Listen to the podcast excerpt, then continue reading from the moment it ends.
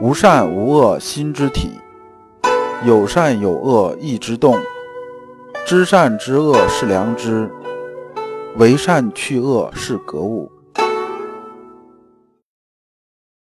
各位同道，大家好，我是老刘刘长志。您现在在收听的是由老刘播讲的《传习录》通俗讲解。老刘说心学，带您领悟心学入世的智慧。各位同道，大家好，今天我们继续讲解《传习录》。今天的题目是“极义就是致良知”。关于“极义”这个词啊，我们之前啊讲过很多次，但是呢，很多人呢下边还在问老刘说“极义究竟是个什么意思”？因为我们古人那个时候吧，基本上以刻竹简为主。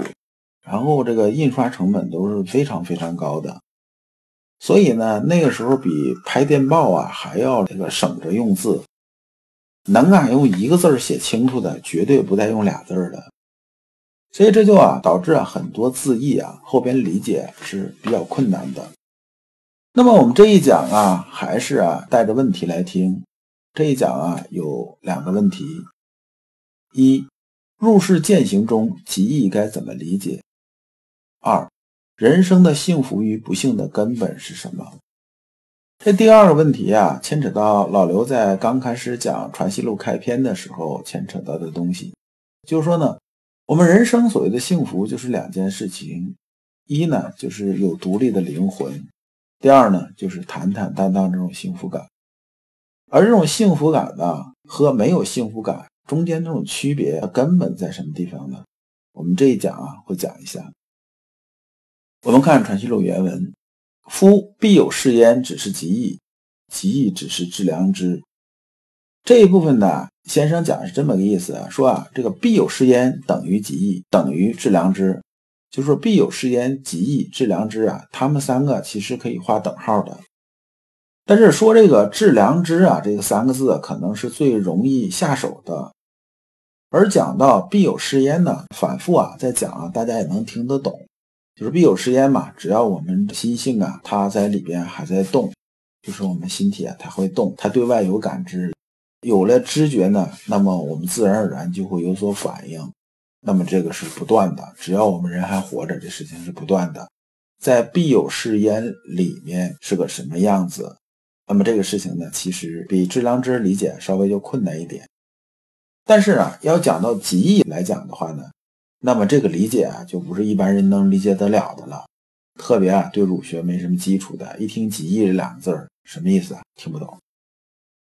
而必有是焉、极义和致良知啊，他们之间既然画等号，就必须归结到致良知这个总的指令发起中枢上来。这个话听得挺绕，意思是说呢，你把必有是焉和极义这个事情啊，最后都理解成啊，就是个致良知的事情。致良知是三个字，致在这里边是动词，就是到达良知，是这么个意思。那么究竟什么是极义呢？极义啊，就是时时刻刻存良知在心里，就时时刻刻我们保证心里呢是有良知在主宰的，我们灵魂里边是有良知之气来充盈的。当我们灵魂充盈的时候，自然就可以独立起来。那么入世来讲呢，在进行极义的时候啊，这个极也是有动词这个倾向这个意思的，就是把义集起来。当然这是粗浅的理解，如果很精微的理解的话，这个讲开了就多了，老刘就不说这个了。那么入世的时候，就是说需要考虑在妥当的时间、妥当的地点、妥当的环境下做出妥当的这种行动。具体参照就是什么呢？就是五轮呐，就是日常入市这种五轮，就是五轮关系，咱们之前讲过的，这就不展开去说了。那么这里边呢有一个要素啊，老刘要展开说一下，就是时间、地点、环境啊这些判断其实都相对容易得多，不容易的是什么呀？是对自己的这种判断，就是说我们讲知行合一，知行合一，自知是个初步的东西，但是呢，它也是非常难的一件事儿。你比如说老刘啊，这里边讲两个例子。一个例子啊，是南怀瑾先生啊在《易经杂说》里边呢举了一个占卜的例子，说有这么个人呢，他这个人呢就是占卜非常厉害，算的就是特别准，基本上一算结果就非常清楚。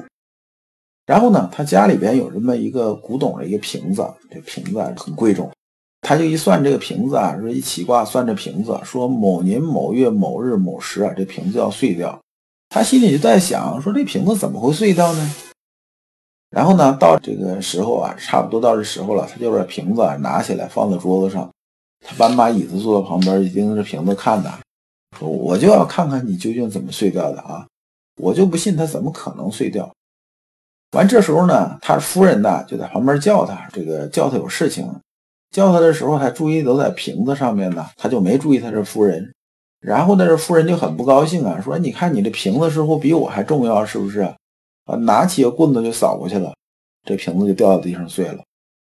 所以这个瓶子就是这么碎的。这个例子里边说什么呢？说啊，这个人算来算去，算来算去呢，他什么都算到了，就没有算到自己这种因素。他如果啊不管这个瓶子伺候好夫人的话，这瓶子肯定碎不了。但是呢，他忘算了自己这种作用，那么呢，这瓶子就碎了。再有像一些商业谈判的事儿啊，这个老刘以前因为在上市公司做 HRD，所以这种例子啊见得很多。比如说啊，我们准备好了一切 OK 去谈。谈完把什么这个背景啊、政策呀、竞争对手这种资料啊，甚至啊通过方式方法呀，连对方的那个标底都拿到了，这个事情没有道理谈不成啊。完结果谈判的时候呢，那边的人呢就是反复刁难呐，不断这个压呀，不断是找麻烦呐。最后呢，谈的人压不住火了，直接拍桌子发脾气了啊！你们怎么能这样？哗啦哗啦哗啦哗啦。那你想这个东西肯定就拉爆了。最后就完了，就是因为呢，天时地利人和都算到了，就是自己啊没有算到，那么这个事情啊就没有办法进行下去了。那么呢，我们在啊必有是焉，吉义致良知，也就是归结到致良知这中枢上来，就讲致良知这事儿。他入世的时候啊，我们别的东西都容易想到，最不容易想到就是自己，而自己呢，往往就是这关键。所以先生后面说啊，随时就世上治其良知，便是格物；着实去治良知，便是诚意；着实治其良知，而无一毫亦必故我。这里面讲亦必故我，其实啊，就是讲的什么呢？讲的我们自身这个因素。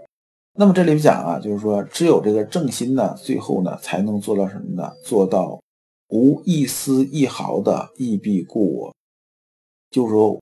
则自无助之病，故说啊，格致成正，则不必更说个望助啊。这段你听着还是有点晕，其实核心呢就是刚才老刘讲这个例子，讲的是这么个意思。而修身功夫啊，除了人情世变，就没有其他事儿了。这个在我讲课这个传习录啊版本里边的三十八节讲到了这部分。讲的除了人情世变，则无事矣。那么修心功夫啊，头是从易到难，最终啊，你必须面对的核心问题啊，还是自己，这才是核心。所以，我们修心的根本是什么呢？是打造一个充盈光明的灵魂，拥有坦坦荡荡那种幸福感。那么呢，老刘在这里边反问一句：这个世界上除了个人修养、光明内心、打造灵魂？还有更有价值的目标值得人去追求吗？老刘认为是没有的。先生在这一部分呢，又延伸讲了一下孟子啊关于望柱这件事情。说孟子啊说望柱这种事情啊，其实是讲给谁听的？讲给告子听的。这个等到后面呢，老刘开讲孟子的时候啊，会详细讲这个告子篇，这个就容易说清楚了。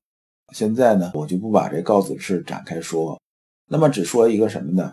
说告子说啊，性由其流也，亦由悲倦也。以人性为仁义，犹以其柳为悲倦。这什么意思呢？杞柳啊，就是柳树，大家见过啊。杞柳，你可以理解成啊，类似于柳树的这么一种树，或者是柳树的一个分支吧。老刘啊不是搞植物学的，这说不太好。但是这个杞柳啊，它木质是比较软的，就是容易啊煨成各种形状。然后呢，古人呢是把它做成什么呢？做成杯卷。杯卷是什么呢？就说呢，以前呢杯子啊装热水之后，它是不是很烫手啊？我们这个东西啊是套在这个杯子上的，因为木头做的吧，所以呢它不会烫到手。告子说这意思是说呢，说人性啊，它像这个树一样，比如说人性啊，它像一齐柳一样。但是想做到义呢，怎么办呢？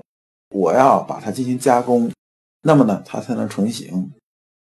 所以啊，以人性为仁义，有以什么呢？以齐柳为杯卷。意思说，杯卷这种东西啊，它是不是树上长出来？那肯定不是啊，没人见着这树上啊长出一堆家具来，对不对？那家具都是后面做的，是这意思吧？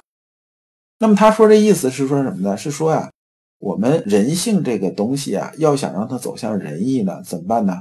还是要外边呢用强力啊加工它，就是通过种种手段加工它。那没想到你心里都不是这么想的，那么你表现出是这个样子，那不就是虚伪了吗？所以啊，孟子说啊，仁义是本性，不是造作出来的。说你啊，告子这么理解啊，是意向外求了。说你这是不对的。孟子讲的还是内求。所以先生啊，这一部分讲的是说啊。告子强制其心是助的病痛，故孟子如何如何。下边又讲了不若大学，革制成政之功，犹极精以简易，为彻上彻下，万事无弊也。核心的意思就是说呢，我们呐修心性是内求的，内求就要归结到一点，就是我们之前讲啊精一之功啊，精啊，它这边是看成是一个动词，它是一个动作。就说之前我们讲先生讲这么个例子，说啊，什么是精一之功啊？就是把稻子变成大米啊，这就是精一之功。稻子我们回来要脱壳，要皴，要这个要那个的加工，对不对？最后呢，把杂质什么都去掉，就变成啊能吃的米了，就是精米了。那么这就是精一之功。那么这个一呢，就是说我们讲的就是良知，最后都归结到良知这一点上。只要能认清楚这一点呢，那么呢，就是万事无弊者也，就是彻上彻下了，归到一点了。这里边其实啊，还是我们老祖宗的十六字心法，是人心为为，道心为为，为精为一，允直觉中，还是这个东西。在阳明心学里边啊，修养的内涵呢，要丰富的多。并且在食物上面来讲的话呢，绝对啊不要局限于独善其身这一个小范畴。人呐过于强调独善其身的时候啊，就有点像什么？有点像修佛修道那种，我远离尘世了，我把自己搞定就完了。那么呢，这里边呢，修养道家的人和修养不道家的人呢，中间是有很大的区别。修养道家的人呢，他可以忠实履行良知发出的正确指令。修行不够的人呢，他往往忠实履行的是私欲发出来的这种错误信号，这两者之间的分别啊，就造就这个世界上的所有幸福和不幸。这句话呢，老刘略微把它展开一下。为什么良知发出来的指令我们去遵守呢？就是幸福，而私欲发出来的指令呢，它就是不幸的呢？其中有一个根本原因呢，老刘在这边讲一下。我们讲有一句成语叫“欲害难填”，是说欲望这东西它是没有止境的，它是没有止境的。而我们呢，用我们毕生去追求一个没有止境的东西，最后结果是怎么样的？那你只能会累死在路上，而且你会感觉到越来越累，越来越疲劳。呃，老刘啊，举一个不恰当这种例子啊，你比如说啊，俩人这个谈恋爱到结婚，这是很多人都经历的。你刚开始啊，想把这姑娘追到手的时候啊，你在她身上花心思特别多，就说你百分之八十的精力都在她身上，她是你关注这种焦点。这时候呢，另外一个弊端就出来了，就说呢，往结婚这路上走的时候，他已经养成了一个什么呢？就是你呀，把她捧在手心里面这种感觉，也就是说啊，欲望到这个程度了。但一结婚之后呢，我们都知道，肯定啊要忙活家里边的事儿，要养家糊口一堆事儿，你不可能再把百分之八十的精力放到他身上了。那么呢，你很可能会下降。一下降呢，他以前的欲望已经抬到那个位置上来了。